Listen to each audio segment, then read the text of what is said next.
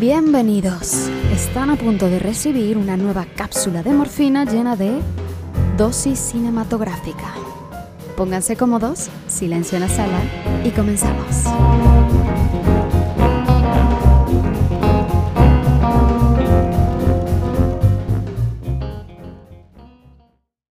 Soy Fernanda Valencia con una nueva dosis de morfina cinematográfica.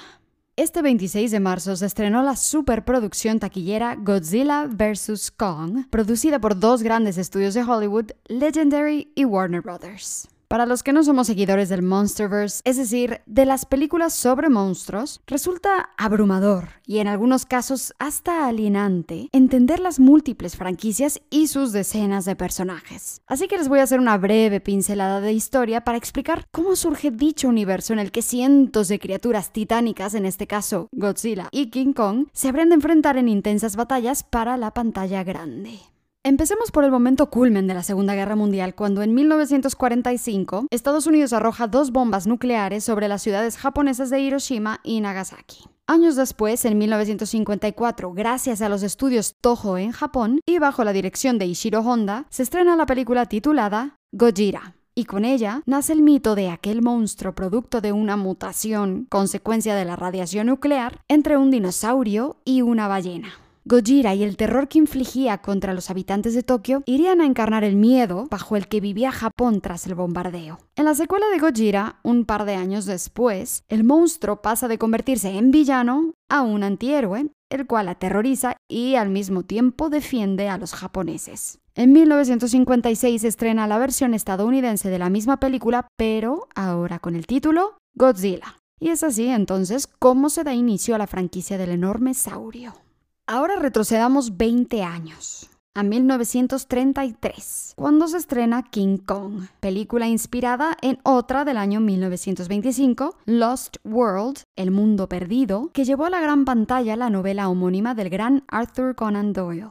King Kong es producida por la famosa compañía productora RKO, la cual nos trajo filmes como Ciudadano Kane, todas las películas de Disney que nos acompañaron en nuestra infancia como Blancanieves, Peter Pan y muchas otras más. Con King Kong entonces se popularizó la leyenda sobre una civilización entera que se esconde en lo más profundo de la Tierra y la cual venera a un gran dios simio. Los estudios Toho de Japón admiran a King Kong e intentan llevar a cabo su propia versión, la cual no sucedería hasta años más tarde. El pionero en Hollywood del llamado stop motion, es decir, la técnica de animación que consiste en imágenes en movimiento creadas por imágenes fijas que se suceden unas a otras con gran rapidez, llamado Willis O'Brien, había sido el encargado de los efectos especiales de El Mundo Perdido, al igual que de King Kong. O'Brien escribe el guion para una película sobre una batalla entre King Kong y el famoso monstruo Frankenstein. Pero la diferencia de tamaño entre ambos mostraban el despropósito de la película ya de inicio, así que King Kong vs. Frankenstein nunca se produjo.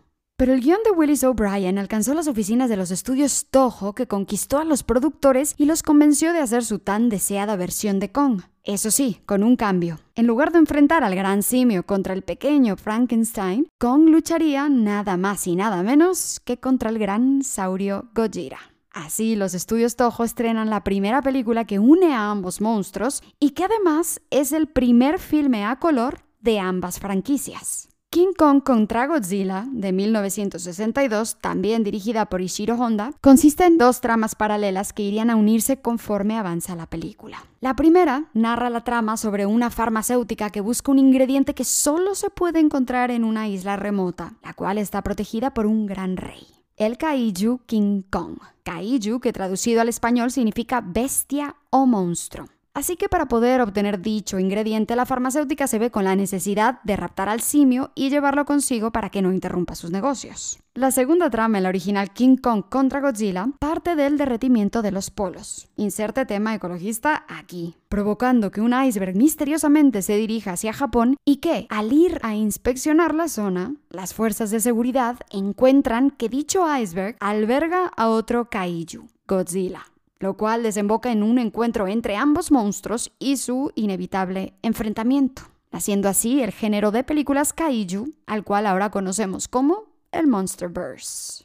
Después de 36 películas que conforman la franquicia de Godzilla y las 12 de la franquicia de King Kong, Godzilla vs. Kong esta nueva superproducción de Hollywood, protagonizada por Alexander Skarsgård, Millie Bobby Brown y Rebecca Hall, tiene a los fans absolutamente entusiasmados y ha demostrado el próspero futuro que tienen las películas de monstruos, tal como ha sucedido con las de superhéroes lleva ya recaudados más de 16 millones de dólares en sus dos primeros días de estreno en Estados Unidos y es ya la película con mejor estreno en taquilla internacional desde que comenzó la crisis de la pandemia. Resalto los 70 millones de dólares que lleva hasta ahora recaudados solo en China. Seamos o no seguidores de este tipo de películas, no podemos negar lo impactante que puede ser ver a un simio o a un saurio gigantes luchar mientras los seres humanos básicamente lo único que pueden hacer es mirar.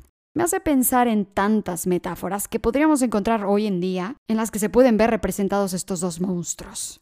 Los invito amigos a que escriban en los comentarios qué les pareció la nueva Godzilla vs. Kong, si ya la han visto, y los animo a que se acerquen a las versiones originales que desde luego les divertirán mucho, gracias a sus rudimentarios efectos especiales. Muchas gracias queridos por escuchar una dosis más de morfina cinematográfica.